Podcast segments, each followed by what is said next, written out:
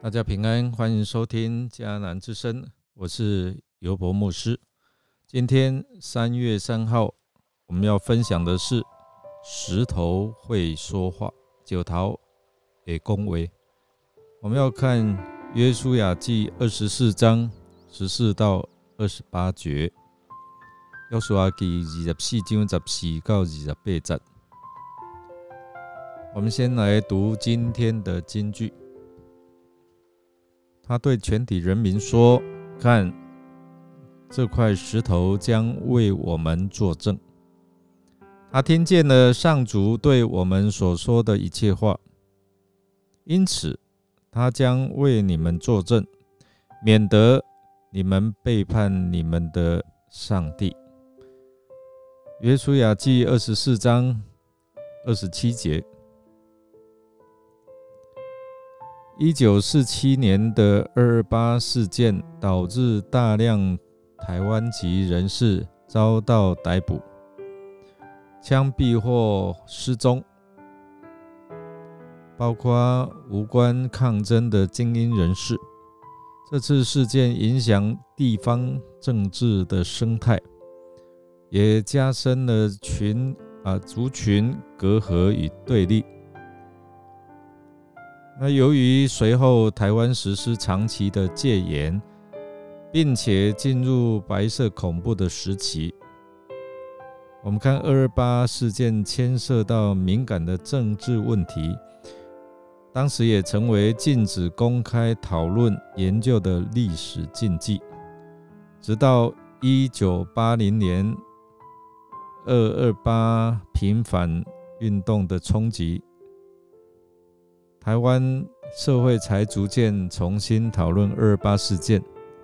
到了一九九零年代之后，社会各界也针对二二八事件展开调查研究，赔偿受难者与家属，也建立纪念碑，维护名誉等。当前台湾设有二二八事件的纪念基金会与二二八国家纪念馆，其实在各地也设有二二八和平的纪念碑。那在嘉义市二二八纪念碑也是唯一一座刻有圣经的纪念碑，两段圣经也分别引自弥迦书。要解决民族之间民的纠纷，排解列强的争端，要把刀剑铸成犁头，把枪矛打成镰刀，国际间不再有战争。另外有一段是在马太福音，致力人间和平的人多么有福啊！神要称他们为儿女。当人们看到这纪念碑，就会想到这段历史的事件。那约书亚他向百姓也发出这样的一个挑战：是侍奉假神，比如亚伯拉罕他家乡的神明、埃及的神明、迦南的神明。还是侍奉上帝。耶稣亚他清楚表达自己的信仰立场，他和他的全家必定侍奉耶和华上帝。那另外，我们看到百姓呢，他们也做出了回应哦，他们绝对不敢侍奉别的神，原因是因为耶和华上帝一直眷顾保护他们，所以百姓或许明白约书亚的用意。就再一次来坚定的表示，他们不会离弃上帝的啦，反而会坚定的侍奉神。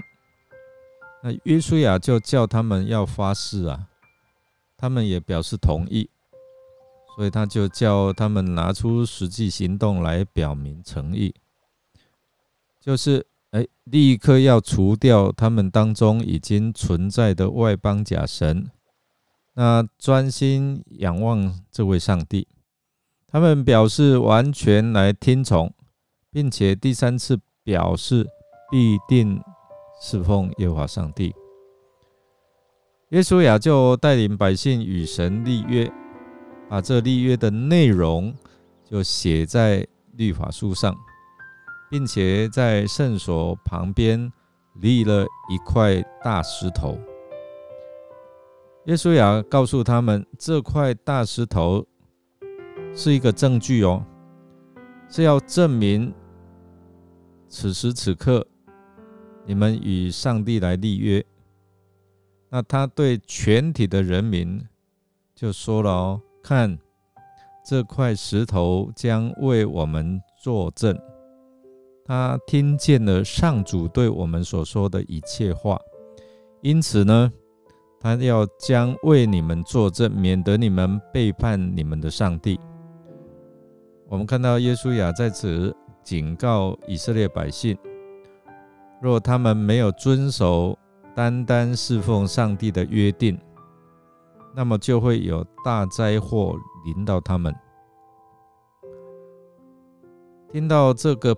警告的百姓，他们就立志单单要侍奉上帝。耶稣亚所立的石头，是要让以色列百姓的子子孙孙一看到这个立约的证据，就能够想起他们的祖先与上帝所立的约，并他们宣告要遵守，要单单侍奉耶和华上帝。弟兄姐妹，我们来想想看哦，你今天你是否拥有与神立约的这样的见证呢？你信主的时候，你还记得你在上帝的面前透过洗礼这样的一个约定，领受上帝这样的一个救恩？那？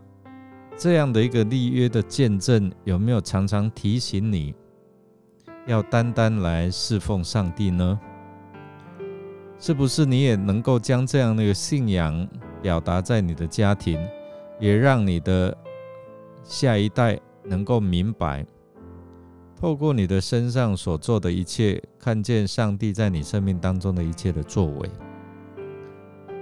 我们来默想，看到耶稣亚。立了一块大石头来铭记与上帝的立约，你有何感受呢？对你有什么样的提醒？让我们一起来祷告。亲爱的主耶稣，感谢你在我们做罪人的时候，透过洗礼与我们立下救赎之约。愿你所赐的圣灵，要常常来提醒我们。有没有背离你的话语？让我们单单来信靠你，单单来侍奉你。我们这样祷告，是奉靠主耶稣基督的圣名求。阿门。感谢您的收听。如果您喜欢我们的节目，欢迎订阅，并给我们好评。